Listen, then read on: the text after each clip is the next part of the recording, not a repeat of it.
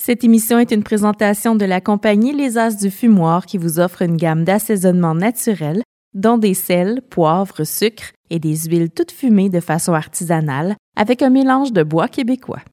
Pour leur gamme de produits pour les produits fous de la bouffe, visitez le www.lesasdufumoir.ca. Aujourd'hui à l'émission, je te donne un épisode en deux parties. D'abord, je te donne ma critique du livre Simplifiez-vous la cuisine de l'auteur Lucille Baladier et ensuite, j'ai le plaisir de la recevoir à l'émission en tant qu'invité. Mon nom est Patrick Dubuc et t'écoutes à pleine gueule, le podcast officiel de Fou de la Bouffe.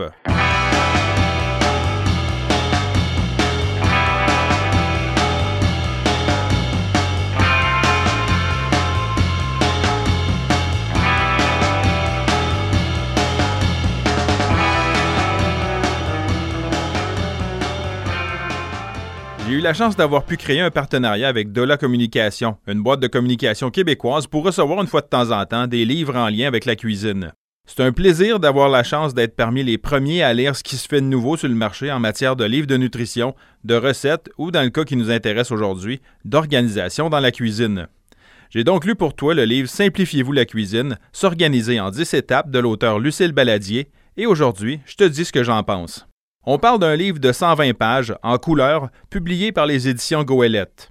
En collaboration avec Nathalie Mertens, conseillère en nutrition, Madame Baladier offre un petit livre rempli à rebord de trucs, conseils, techniques et food hacks pour organiser sa cuisine et avec une emphase marquée sur le fait de manger plus sainement. L'écriture du livre est basée sur les expériences des deux co-auteurs. Il prétend pouvoir t'aider à manger plus sainement, en moins de temps de préparation et en organisant ta cuisine adéquatement. On regarde ça. Séparé en dix chapitres, le livre couvre plusieurs aspects de l'organisation en cuisine comme les outils essentiels à avoir, les aliments à garder dans son garde-manger ou encore comment lutter facilement contre le gaspillage alimentaire. Dans l'ensemble, le livre est très bien écrit, peut-être trop. Je vais y revenir, ce sera pas bien long.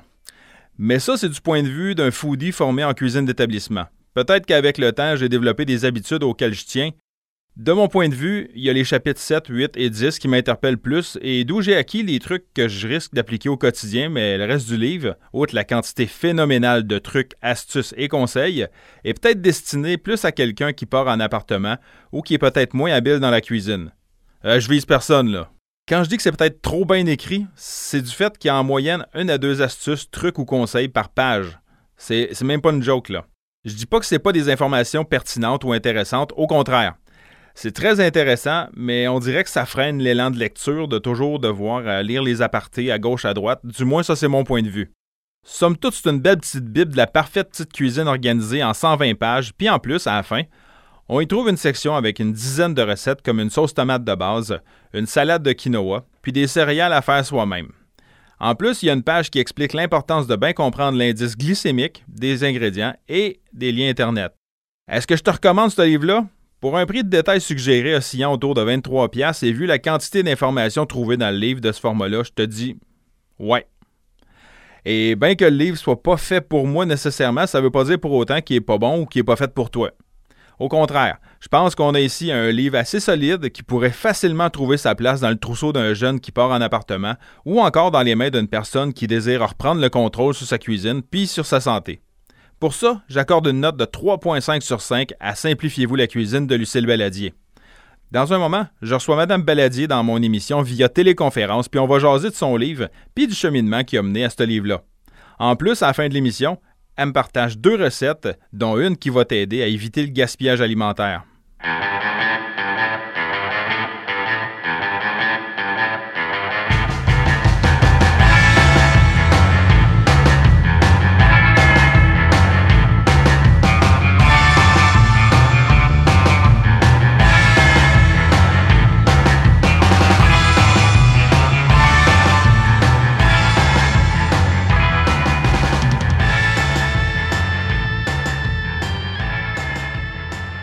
Lucille Belladier, bonjour.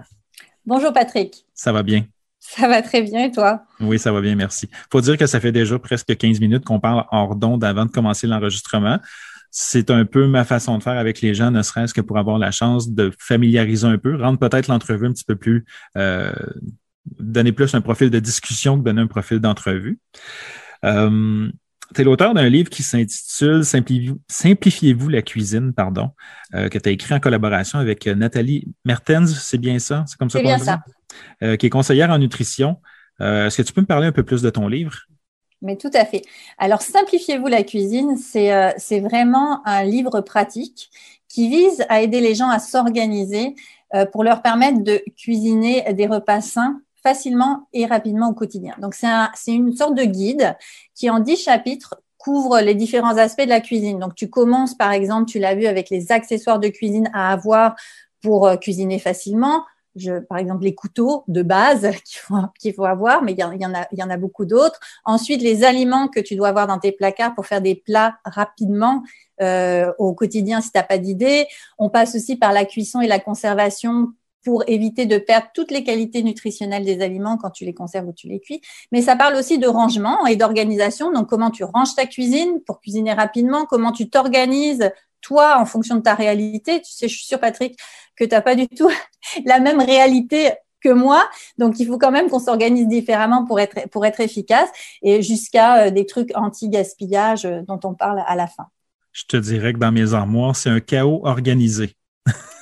C'est ça, c'est une organisation qui te convient. Ben oui, parce qu'en fait, moi, je me retrouve, je sais où sont mes plats, je sais où sont mes choses, je sais que chaque petit plat a son utilité. Ma blonde n'a pas nécessairement la même opinion que moi. J'espère euh, que vous ne partagez pas la même cuisine. ben oui, on partage la même cuisine, mais on arrive, somme toute, à bien s'entendre malgré tout.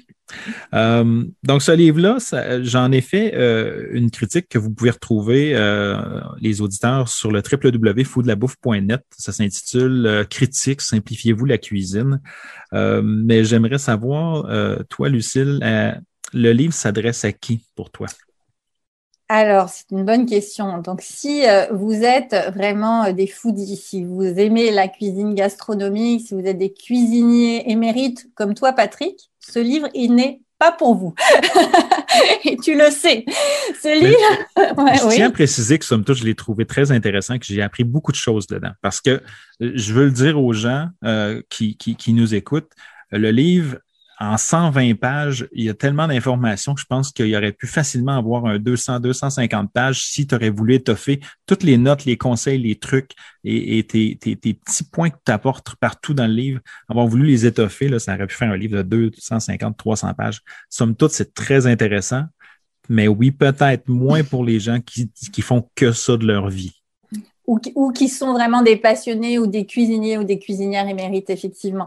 Donc, ce livre, finalement, il s'adresse plutôt à des gens euh, qui sont pas forcément très intéressés euh, par la cuisine et, l'alimentation, mais qui, euh, par exemple, comme moi, suite à un revers de la vie, ça peut être une maladie ou bien un scandale alimentaire qui les fait réagir ou un enfant qui est en surpoids, décident de reprendre un peu en main leur alimentation. Ils savent pas trop comment faire. Donc, ils ont besoin d'un guide et ce livre, il vise à les aider à, à trouver une solution rapidement.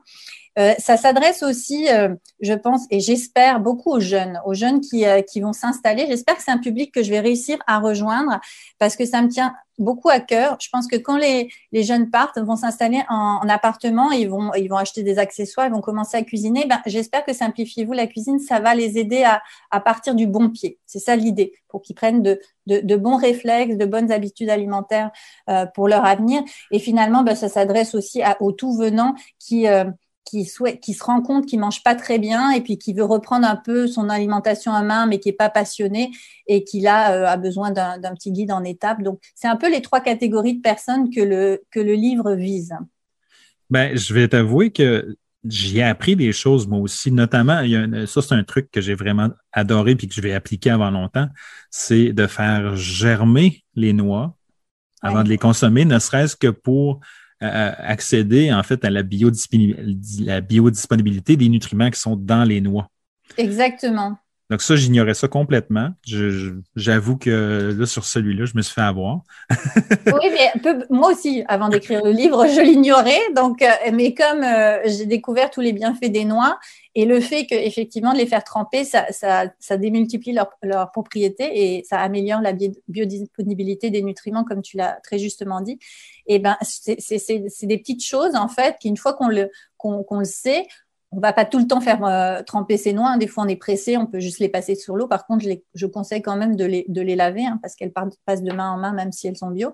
Mais euh, si on a le temps de les faire tremper, oui, c'est une bonne, une bonne affaire. Quand on le sait, euh, on peut, si on se prévoit des petits snacks, on prévoit des petits snacks aux enfants, on peut le faire à l'avance. C'est toujours un petit plus. C'est des petits plus, en fait, qui s'additionnent finalement. ben oui, définitivement. Puis ça, je trouve que c'est une bonne idée. Mais vite, vite, est-ce que tu accepterais de partager plus en détail? C'est comment on procède? On fait tremper les noix combien de temps? C'est euh, euh, oui, en fait, tu peux faire tremper euh, les noix dans l'eau claire 3-4 heures avant de les consommer. D'accord. Donc, c'est pour ça qu'il faut le prévoir. Sinon, tu fais juste les, les rincer. C'est un peu comme les légumineuses. C'est plus tu fais tremper certaines légumineuses, plus ça améliore leur, leur, la digestion et ça permet de réduire aussi les temps de cuisson. C'est exactement le même principe. D'accord. Et comme tu dis dans le livre, une fois qu'ils sont trempés, on les conserve au frigo. Oui, oui, oui, tout à fait. Et pas trop longtemps. Pas trop longtemps. Moi, je conseille quand même de les, consommer rapidement, directement après, ou de les, de les garder une journée au frigo si on veut en faire deux, snacks, mais pas plus longtemps. Donc, c'est préférable d'en faire des petites quantités à la fois. Oui, oui, tout à fait. Merci. Euh, dans l'introduction, j'arrive à lire entre les lignes qu'un événement majeur t'a poussé à écrire ce livre-là et à revoir en fait l'organisation de ta vie et même ton alimentation. Euh, est-ce que tu aurais envie de le partager avec les auditeurs de, la pleine gueule? Oui, ben, tout à fait. En fait, euh, moi, j'ai n'ai pas un profil euh, standard d'auteur de, livres de cuisine, puisque euh, jusqu'à récemment, j'étais euh, cadre en entreprise dans une grande entreprise de télécommunications euh, québécoise et je faisais pas très attention à l'alimentation. Puis j'étais une maman un peu débordée, comme comme on l'est un peu tous hein, dans, la, société. Je dis maman parce que mais les papas aussi. et et en fait, à 40 ans, boum, on me diagnostique un cancer totalement improbable. Et là, mon gros choc, évidemment opération, chimiothérapie. Euh, mon monde s'écroule et là je me mets, moi qui maîtrisais tout avant, je, je maîtrise plus rien, plus rien du tout, sauf finalement ce que je mange. Et là, je pense que les, les gens qui ont eu un cancer vont se, reconnaître là-dedans. Je me mets à beaucoup lire, beaucoup lire sur l'alimentation, les livres du docteur Belliveau que tu connais, les livres du docteur David Servan-Schreiber, du docteur Joyeux, et je découvre l'incroyable impact de l'alimentation sur, sur notre santé globale et notre système immunitaire. Et donc, je décide euh, finalement de, de, changer mon alimentation. Et quand moi, ça va mieux physiquement, puis j'ai retrouvé un peu de force, je décide de changer l'alimentation familiale. Mais là, je découvre que la théorie dans les livres, c'est bien, mais la pratique, quand, contrairement à toi, on n'a pas de formation, on ne s'est jamais très intéressé à la chose, on n'est pas hyper bien équipé et on n'a pas beaucoup de temps, ben c'est un peu différent. Et c'est là que j'en parle à Nathalie, euh, qui est donc conseillère en nutrition et qui me dit qu'elle fait les mêmes constats avec les familles qu'elle accompagne. C'est-à-dire tout le monde sait à peu près, on est tous euh, ce qui est bon et ce qui est mauvais pour nous, mais on ne le met pas forcément en application pour différentes raisons. Et de là euh, naît l'idée euh, du livre Simplifiez-vous en cuisine en disant ben, OK, qu'est-ce qu'il faut faire pour finalement que ce soit simple de le mettre en, application? Et euh, on a écrit le livre en dix étapes, Simplifiez-vous votre organisation. Ouais, ben oui, dix étapes et c'est très bien fait parce qu'on parle vraiment de la base, on parle avec les ustensiles, en fait, les essentiels. Oui. Euh, oui, vous pouvez avoir vos petits électros si vous le souhaitez. Bon, ben moi, je, moi, je suis le premier, je suis euh, responsable d'avoir mm. trop d'électros à la maison. En, fait, ça me prendrait probablement un placard juste pour mettre mes, mes, petits électros.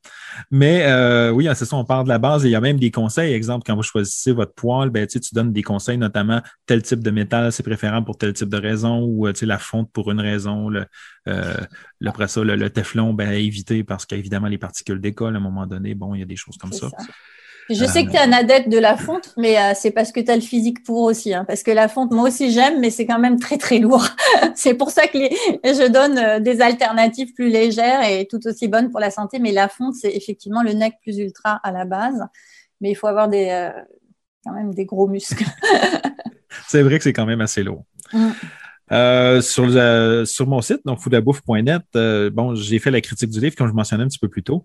Euh, puis je mentionne dans cette critique-là notamment que y a l'abondance de trucs, de conseils, de notes, d'encore, de suggestions qui, pour moi, étaient peut-être un peu trop, mais que comme on veut justement viser peut-être les jeunes qui partent en appartement ou des gens qui veulent reprendre leur alimentation en main, ça peut être excellent. Il a sûrement fallu que vous fassiez énormément de recherches, toi et Nathalie, pour en arriver à mettre autant d'informations en 120 pages. C'est quoi le processus? Par quel processus on pense pour en arriver à, autant d'informations?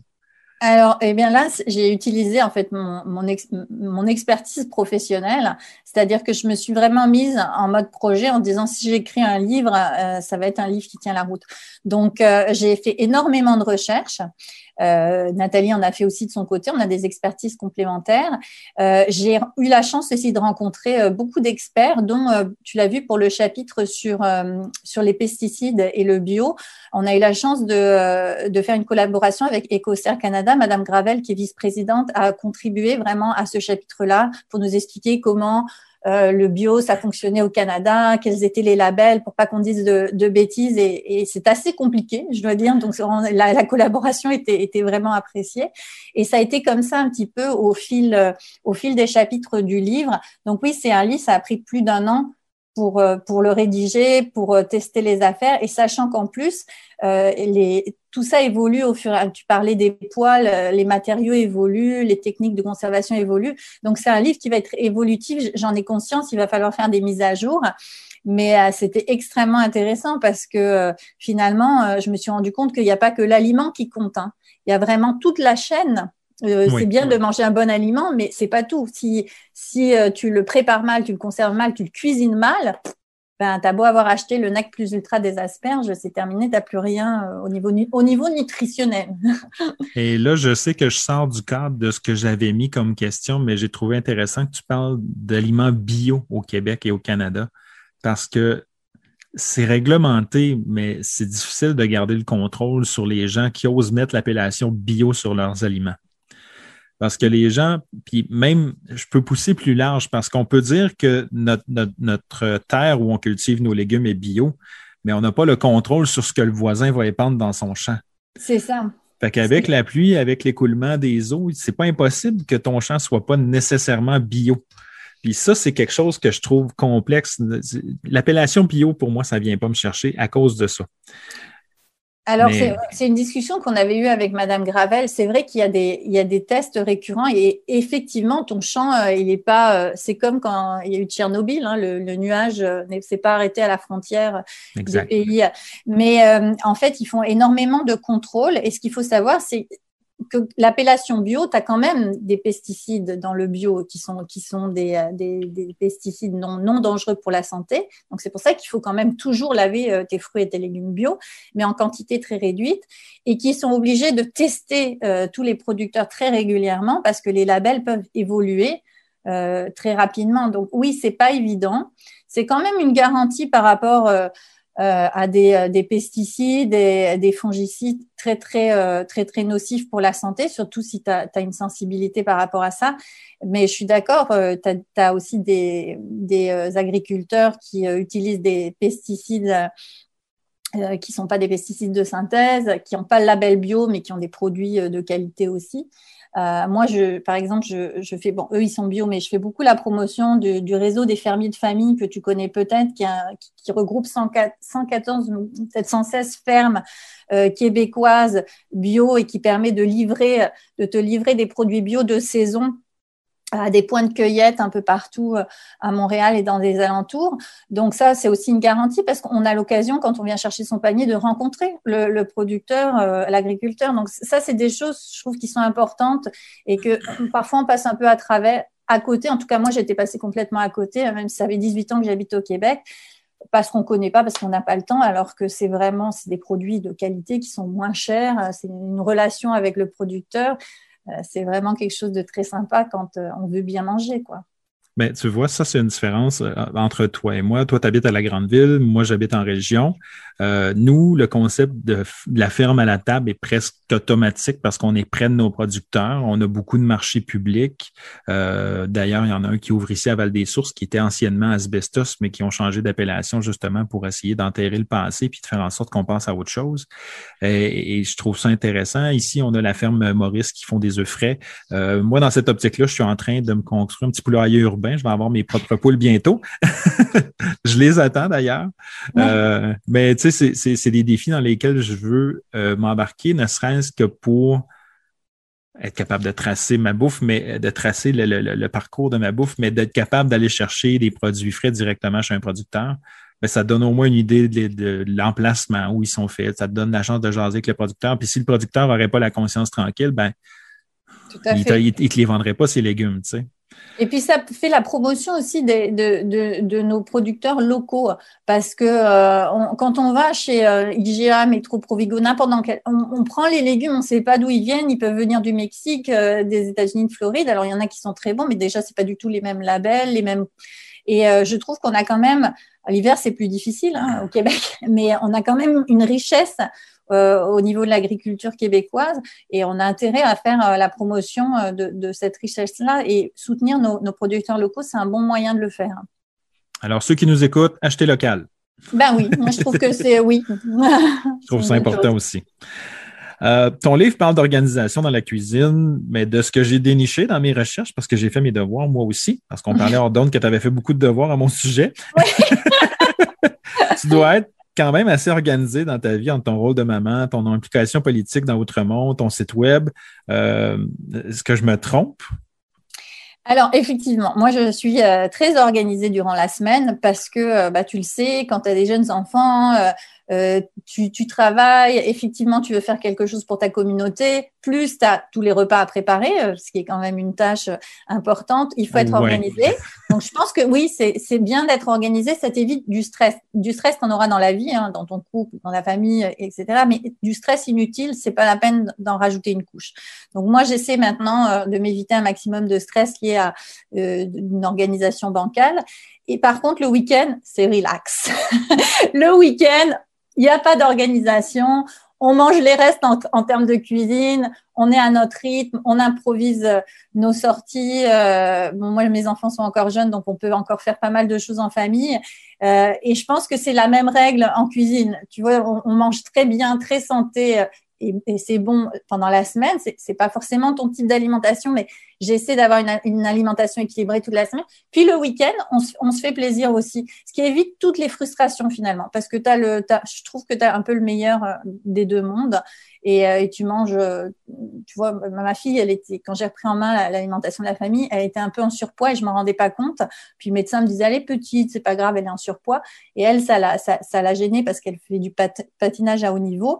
Et en reprenant en main son alimentation, sans jamais la mettre au régime, bien entendu, c'était une enfant, elle avait 7 ans à l'époque, elle a complètement fondu parce que j'ai arrêté les biscuits industriels, j'ai arrêté les chips, j'ai arrêté les fishies dans les et, euh, donc euh, maintenant euh, elle, peut se faire plaisir, manger avec ses amis sans stresser, je vais grossir parce que finalement le temps elle mange équilibré et puis elle est, en, pleine forme.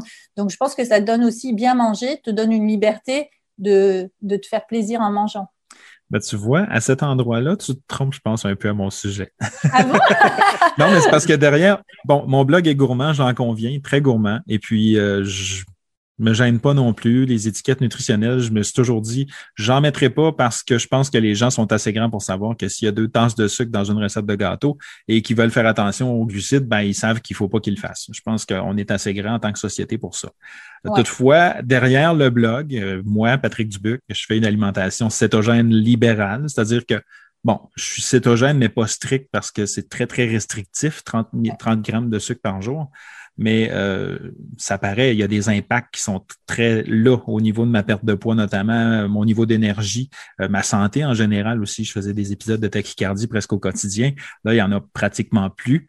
Euh, bon, tu sais, que je pense qu'il y a des effets positifs, mais oui, derrière, euh, derrière le blog, il y a un type qui mange bien. ah oui, il y a un gourmand, et d'ailleurs, ça m'a donné envie, et je les ai mis au planning de la semaine prochaine de refaire des hamburgers. Hein. Je conseille à ceux qui ne l'ont pas écouté euh, d'écouter l'émission sur les hamburgers. L'anatomie des hamburgers, oui. J'ai trouvé ça intéressant, et puis quand je l'écoutais, j'étais en voiture et j'avais l'eau à la bouche. Alors, je me dis ça, je le programme la semaine prochaine. Alors, ce sera peut-être un hamburger moins gourmand que le tien, mais ça va être un hamburger. Ben, je suis très content si je, t'ai donné, redonné le goût de manger des Oui, ça faisait longtemps qu'on n'en avait pas mangé. Hein. Euh, on a parlé de ton site web vite vite dans la dernière euh, question, euh, qui est le superboîtealunch.com. J'aimerais ça que tu nous en parles un petit peu plus. Alors, Super Boîte à Lunch, c'est un projet qui est né juste après ma maladie. donc là, je me suis dit, bon, j'ai eu un revers professionnel suite à la maladie et là, je me suis dit, il faut que je fasse quelque chose. et comme j'avais décidé de reprendre en main l'alimentation des enfants, là, j'ai découvert les chiffres incroyables sur l'obésité infantile et le surpoids chez les enfants au Canada et dans les pays occidentaux en général. Et euh, j'étais un peu horrifiée. Puis là, je me suis aperçue du coup que ma fille, euh, effectivement, qui avait 5 euh, ans à l'époque, était en, en, léger surpoids quand je l'ai vue sur les, sur les courbes. Et euh, j'ai décidé de reprendre en main leur alimentation en commençant par les boîtes à lunch. Parce que pour les enfants, tu le sais, le repas de midi, c'est vraiment le repas le plus important. Et puis, c'est celui qu'on a, le, nous, maman, tendance le plus à négliger. On se dit, on va, on va cuisiner le soir. Alors, on, on, on met, au départ, on fait des efforts dans la boîte à lunch et après, ça devient juste un peu trop par rapport à notre réalité. Et puis, bon, quand on n'a plus de on met facilement une pizza ou des pâtes au fromage, pâtes au fromage, et puis bon, ça y est, on a mis la main dans, l'engrenage de la malbouffe, et c'est très difficile euh, après de, faire marche arrière. Donc je me suis dit bon, là, j'ai appris, j'ai un peu de temps, je fais des recettes santé de boîte à lunch, je les fais euh, valider par des nutritionnistes, nutrithérapeutes, je les mets dans un site pour aider les mamans à faire des boîtes à lunch santé. Et puis là, les mamans m'ont dit, bah, c'est bien beau, mais finalement, nous, euh, avant de reprendre en main les boîtes à lunch, on aimerait bien euh, bah, savoir comment tout, reprendre en main. Et c'est là aussi qu'est venue l'idée de simplifier vu la cuisine, où je me suis dit, bah, j'ai peut-être mis un peu la charrette avant les bœufs. On va y aller avec la base, comme moi j'ai fait, réapprendre à cuisiner un peu comme nos grands-mères, hein, sainement, facilement. Et puis après, y aller avec euh, avec les boîtes à lunch. Donc, ces deux projets qui ont super boîte à lunch, ça, ça, ça roule toujours. C'est un projet qui me tient très à cœur. C'est la première prochaine étape après euh, la sortie de ce livre. C'est vraiment de redévelopper euh, cette, cette partie-là de mon activité. mais il était indispensable de, de, donner un outil plus général aux mamans qui en avaient besoin finalement maman comme moi. moi et puis moi, je ne suis pas donneuse de leçons parce que j'ai vécu jusqu'à 40 ans. Effectivement, je peux, je peux, je peux, euh, comme ils disent en anglais, on va, me dire que je suis encore une française qui utilise l'anglais, mais je dis I can relate parce que euh, euh, finalement, jusqu'à mes 40 ans, j'ai été un peu négligente en termes d'alimentation pour moi-même, pour mes enfants. Et, et donc maintenant, je me dis, et là, je vais te citer Si mon toi tu dis dans un de tes blogs, si mon expérience peut aider quelqu'un, je vais avoir accompli quelque chose. Et ça, je l'ai noté parce que je me suis dit c'est quelque chose que je vais emprunter à Patrick et que je vais remettre dans mon blog parce que c'est exactement ça. Si Avec mon plaisir. expérience, merci, et mes souffrances peuvent euh, servir à, quelqu'un, à quelques familles, et eh ben au moins j'aurais accompli euh, quelque chose euh, d'intéressant dans ma vie. Donc ça, ça c'est mon nouvel objectif de vie, si tu veux. Ben, tu vois, euh, la ligne directrice de mon blog rejoint un peu ta philosophie. Peut-être pas en termes de santé, mais en termes, il y a une chose particulière qui est importante à retenir, c'est, je, pense qu'il faut, c'est difficile de les éliminer. On ne peut pas éliminer les, les, les, produits transformés, mais on peut certainement cuisiner plus, parce qu'en cuisinant plus, on cuisine mieux. Parce qu'on sait ce qu'on met dans notre bouffe, puis on n'en vient qu'à faire des modifications nous-mêmes toute ma vie, j'ai fait des muffins au chocolat jusqu'au jour où, parce que mes enfants mangeaient peu de fruits, peu de légumes, j'ai décidé de mettre de la purée d'avocat plutôt que de mettre de l'huile dans mes muffins. Et puis, jamais personne n'a rien vu. Donc, si mes enfants écoutent le podcast, vous avez mangé de la purée d'avocat. Ah! S'ils ont, ont, un problème plus tard, ils vont dire que c'est ta faute, ils ont été traumatisés. Mais, par contre, je sais que là, je leur donnais des bons nutriments, je leur donnais des, gras qui étaient bons pour leur santé. Et puis, c'est bourré, c'est bourré de plein de trucs qui sont bénéfiques pour la santé, l'avocat. Donc, je me suis permis à un moment donné de faire des changements. Et c'est là que je me suis dit, si j'amène les gens à retrouver le goût de cuisiner, ben, à force de cuisiner, ils vont cuisiner mieux. Exactement. Puis ça va développer leur créativité. Tu sais, au départ, moi, la première, mon Dieu, que c'était fastidieux d'arriver à faire des mélanges équilibrés, tu sais, pour respecter. Moi, je, voulais respecter euh, l'assiette santé euh, préconisée par le département nutrition de Harvard et euh, Santé Canada, c'est-à-dire la moitié de légumes, un quart de, féculents céréales et un quart de protéines. On me disait, pour avoir un truc équilibré, il faut vraiment que j'ai ça. Puis je voyais mes avocats qui fondaient, qui fondaient, et je me retrouvais avec la moitié de protéines un tout petit peu de légumes. Et, et finalement, à force de, de, de, de m'entraîner, de faire des mélanges, euh, de, de valider, et ben maintenant c'est presque un naturel. Je suis rarement à court d'idées. Euh, je, tu sais, je prends du, du, riz, des petits pois, euh, des champignons, un peu de poulet et des, et des épinards et hop, je peux faire une boîte à lunch très rapidement équilibrée ou un repas du soir euh, très rapide et, et, bon parce que ce qu'il faut c'est que ce soit bon. Là, là où je te rejoins vraiment, alors on a différents types de, c'est que pour que les enfants mangent, pour qu'on aime, il faut que ce soit bon. On peut pas tout, tout n'a pas la même, le même niveau de, d'engouement euh, gustatif, mais euh, il faut que ça soit bon. Ça, c'est la base. Il faut que les parents comprennent aussi. Ça, c'est une chose que beaucoup savent pas c'est que les papilles gustatives d'un enfant sont pas les mêmes que les papilles gustatives d'un adulte. Pas parce que nous, on aime quelque chose que ça va goûter la même chose que dans la bouche d'un enfant. La meilleure preuve qui existe de ça, c'est, je vais parler de, bonbons. Euh, dans les bonbons, aujourd'hui, les bonbons ont un niveau de, de, de, de saveur sûr qui est excessivement élevé. Ils font exprès même, ils font des gouttes concentrées d'acide citrique. Là. Puis c'est les papilles gustatives d'un enfant ne le goûtent pas aussi fort que nous, en tant qu'adultes, on y goûte. Donc, c'est important de comprendre que le palais d'un enfant se développe, fait que ça des saveurs qui sont agréables. faut pas aller leur mettre des trucs qui sont nécessairement amers dans leur, dans leur lunch parce qu'ils sont pas habitués à l'amertume. Nous, en tant qu'adultes, on s'habitue à un moment donné à manger notre, notre demi-pamplemousse rose, notre truc comme ça. Mais il faut commencer. Il faut commencer tranquillement avec des choses qui goûtent bon et qui sont belles. Exactement. Et il faut varier. Et c'est pas parce que tu n'aimes pas quelque chose que ton enfant n'aimera pas. Moi, pendant longtemps, moi, j'aime pas les, produits de la mer, malheureusement. Mais et je me suis, pendant longtemps, j'ai privé mes enfants des produits de la mer, alors que ma fille et mon mari, j'ai privé mon mari aussi, je cuisinais. Ma fille et mon mari adorent les produits de la mer, là, les, tout ce qui vient de la mer, les pétoncles. Ils, depuis que j'ai commencé à recuisiner ça, ils sont ravis. Alors moi, je me force un peu mais j'apprends à développer mon goût, mon fils aussi, mais eux, c'est l'enthousiasme. Hein. Quand j'arrive avec euh, des petites purées de poireaux, avec pétoncle les grillés et tout ça, ils adorent, ils sont tout heureux. Mon fils et moi moins, mais euh, il en faut pour tous les goûts. tu as parlé de produits de la mer, j'ai eu comme une explosion de salive. oui, mais moi aussi, j'aime ça. en terminant, je demande toujours à mes invités euh, deux, trois petites questions en vrac. Puis ce que j'aime faire là actuellement, vu que euh, au moment où on enregistre l'émission, on est toujours dans un contexte de pandémie, euh, j'essaie de donner la chance à des restaurateurs d'avoir un peu de lumière. Puis donc, je demande aux gens s'ils n'ont pas un ou quelques établissements à nous recommander. C'est pas obligé d'être des restaurants haut de gamme. Ça peut être des restaurants qui sont normaux ou des cantines ou des take-out. Euh, de donner la lumière à un restaurant que tu aimes particulièrement, puis nous mentionner, exemple, c'est quoi ton plat préféré quand tu, quand tu prends quelque chose à cet endroit-là? Alors, écoute, euh, c'est une bonne question. Comme je le disais, moi, ayant été malade, ayant été sous traitement, je suis peu sortie euh, ces dernières années, mais à Outremont, il y a vraiment un, restaurant euh, que, j'adore et que j'espère soutenir, qui est un restaurant historique. C'est vrai, ça s'appelle le Rumi, R-U-M-I, qui est sur Hutchinson. C'est un restaurant de cuisine du, Moyen-Orient euh, qui fait euh, dont la carte change régulièrement, hein, qui a des, euh, plats divers et variés. Moi, j'aime beaucoup les plats qui font toujours à base d'humus avec des produits de saison. J'aime le dal du Rumi particulièrement, qui est fait de, lentilles rouges, de gingembre, de lait de coco. Euh, mais ils ont énormément euh, euh, de, de, plats variés. Laisse-moi réfléchir. C'est un, menu, un menu qui est évolutif. C'est un menu évolutif qui est vraiment avec des saveurs du Moyen-Orient qui varient.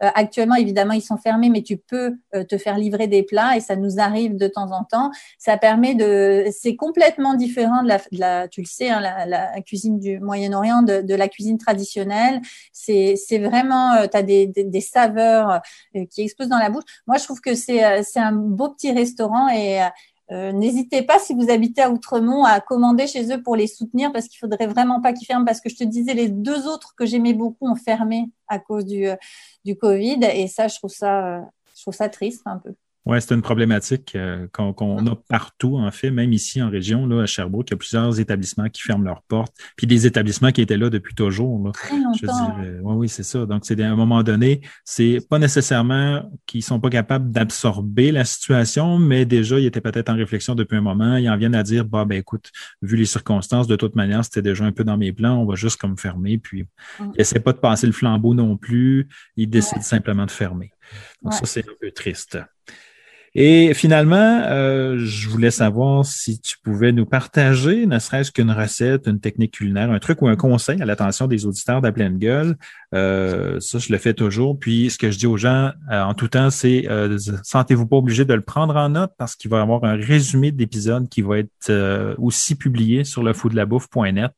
Donc, tous les détails seront dans cet article-là. Alors écoute, là j'ai vraiment choisi un plat euh, que je présente souvent euh, sur euh, Super Boîte à parce que j'ai pensé qu'il te plairait, même si qui est le poulet au canneberge à l'érable et au riz sauvage, qui est vraiment un plat que je fais pour les boîtes à mais que j'ai fait énormément aussi quand je quand je reçois, parce que c'est un c'est un plat original. Tu as des canneberges et du sirop d'érable, un peu de jus de pomme, du thym frais. C'est très rapide à faire, mine de rien, puisque tu as juste à badigeonner ton poulet euh, euh, dans de, dans de la farine, à le faire un peu revenir et ensuite tu le mets dans un grand plat avec les canneberges, le sirop d'érable, euh, le thym, un petit peu de jus de pomme, salé, poivre et ça cuit pendant 75 minutes et tu peux faire des accompagnements équilibrés du riz sauvage avec des épinards ou avec des champignons ou des mélanges de riz et je trouve que c'est c'est un, un, très bon plat original et puis et savoureux. Donc c'est ce que je voulais te, te recommander et j'ai juste un petit truc comme c'est le jour, jour de la terre la semaine prochaine, hein, le 22 avril. Je voulais te mettre en avant une petite recette anti-gaspillage que tu, que tu dois connaître, mais que tu vas peut-être aimer, qui est aussi un des best-of du site euh, Super Waterloo, c'est les croquettes de riz. Quand tu as, des, restes de riz, j'avais lu dans un article que les gens jetaient beaucoup, euh, tu sais, quand ils ont un reste de pâte, un reste, de riz ou un reste de quinoa. Les croquettes de riz, là, pour les mamans débordées, le soir, vous faites une salade, vous mettez votre, votre riz cuit, votre reste de riz, vous rajoutez un peu de bacon, du persil, deux œufs, euh, un petit oignon émincé si vous voulez. Après, euh, vous pouvez varier, rajouter des épinards, euh, votre oui, parce que C'est presque un canevas. Là. Exactement. Et tu fais des petites croquettes et ça te, écoute, ça prend, ça prend 10 minutes, un peu plus parce qu'il faut les faire, les faire cuire. Elles cuisent à peu près 3-4 minutes par, 3 minutes par face. Mais c'est vraiment une recette à avoir en tête. C'est une recette de ma grand-mère qui m'a été transmise par ma mère, que j'ai pas fait pendant des années. Et puis là, je m'y suis remise et on mange tous les 15 jours des croquettes de riz. Les enfants sont, sont, sont ravis. Donc, c'est le genre de recette que tu, tu connais par cœur, que tu as en tête, qui sont euh, faciles, rapides et anti-gaspillage si on pense au jour de la Terre euh, la semaine prochaine. Ben, merci beaucoup. Le riz et les pâtes, d'ailleurs, c'est les deux trucs, ça, qu'on se dit, ah, j'en ferai pas trop, j'en ferai pas trop, puis qu'on finit toujours avec des restes sans bon sens. Oui, exactement. Ou alors, autant en faire, tu, tu parlais de, de, la façon de cuisiner, autant en faire double quantité, comme ça, tu peux faire deux plats avec, et puis euh, deux plats variés. Il n'y a pas que les pâtes au fromage dans la vie, c'est ce que je dis à mon fils. Hein. Il y a beaucoup de choses que tu peux faire. Bon, les pâtes, on en mange trop, mais le riz, et, le, et euh, tu sais qu'au Canada, on a la chance d'avoir du riz sauvage canadien qui pousse au Canada. Ben et, non, en fait, je ne le savais pas. Non, ah ben... non mais, mais, je trouve ça le fun de le savoir, par exemple. Oui, et qui pousse ici, moi aussi, j'étais étonnée, et qui est plein de bienfaits euh, nutritionnels et euh, qui, euh, qui, a une saveur différente, que tu peux mélanger avec du riz blanc si, tes enfants n'aiment pas, parce que ça passe beaucoup mieux quand tu mélanges quelque chose qu'ils aiment et qu'ils n'aiment pas, mais qui est, vraiment, qui est vraiment très bon. Et le riz noir, c'est très bon aussi. Donc, il y a plein de variantes. je pense, on n'a pas besoin d'être un grand chef pour, euh, pour cuisiner euh, santé. Après, c'est toujours bien d'avoir des, euh, des sites comme euh, Fou de la bouffe pour s'inspirer quand on reçoit et qu'on veut faire quelque chose de, savoureux de, pour les gourmands. Mais si on veut cuisiner au quotidien de manière plus rapide et, et, et santé, je veux dire, on n'a pas besoin d'être un grand chef pour ça. Il faut juste avoir un peu d'organisation et quelques réflexes. Exactement. Ben, et utiliser tes épices. Et utiliser tes épices. c'est gentil, c'est gentil. moi, j'ai découvert et que je vais commander parce que les épices, c'est un, c'est, c'est vraiment très, très bon pour la santé. Tu le sais, au-delà du goût. Ça a beaucoup de bienfaits euh, sur la santé. Et euh, donc, euh, moi, il n'y a pas un plat que je fais euh, sans épices actuellement et je les, je les varie. Et puis, il faut les acheter en petite quantité parce qu'il ne faut pas les, les conserver trop longtemps. Souvent, ce qu'on fait, c'est qu'on achète une boîte, on la met dans son placard et un an après, on l'a. Donc, il faut vraiment acheter des petites boîtes puis les consommer rapidement. Oui, parce que la durée de vie moyenne des épices, c'est environ ça, un an. Puis, c'est ça. Voilà. Les gens le savent pas tous, euh, mais là, si on parle de mes produits, je vais m'en profiter. ah oui! le sel de feu et son petit cousin, le sel de feu volcano, qui lui est, enrichi avec du péripéri et du cayenne, ce qui les rend beaucoup plus forts, euh, en contiennent tous les deux euh, du champignon déshydraté. On utilise de la pleurote et du shiitake pour les propriétés qui ont en fait nutritionnelles. Puis mon producteur, là, qui est les As du fumoir, Frédéric, fait un effort monumental pour essayer d'utiliser les produits les plus naturels possibles on, lit, les, les, étiquettes nutritionnelles, puis il n'y a pas de, il a pas de trucs qu'on ne comprend pas. Il n'y a pas de, nom bizarre, de monodie, machin truc, de quelque chose. Là. il n'y en a pas de ça. C'est des produits naturels et le shiitake est un, champignon extraordinaire. Voilà. Euh, ben, merci beaucoup d'avoir accepté de venir sur l'émission. Eh ben, merci euh, beaucoup de m'avoir invité. Hein. J'étais vraiment très flattée. Et puis, euh, pour les gens euh, à la maison, ben euh, c'est ça, comme je disais, l'article, il va y avoir un résumé de l'article sur le www.foodlabouffe.net dans laquelle vous allez pouvoir trouver là, les, la recette de croquettes de Lucille, les croquettes de riz pour récupérer vos restants de riz et aussi là, les autres trucs qu'on a parlé aujourd'hui à l'émission. Alors, on se reparle à la maison tous pour une autre fois, une autre édition de la pleine gueule. et puis, merci beaucoup, Madame Baladier. Eh ben, merci beaucoup, Monsieur Dubuc. Au revoir. Au revoir.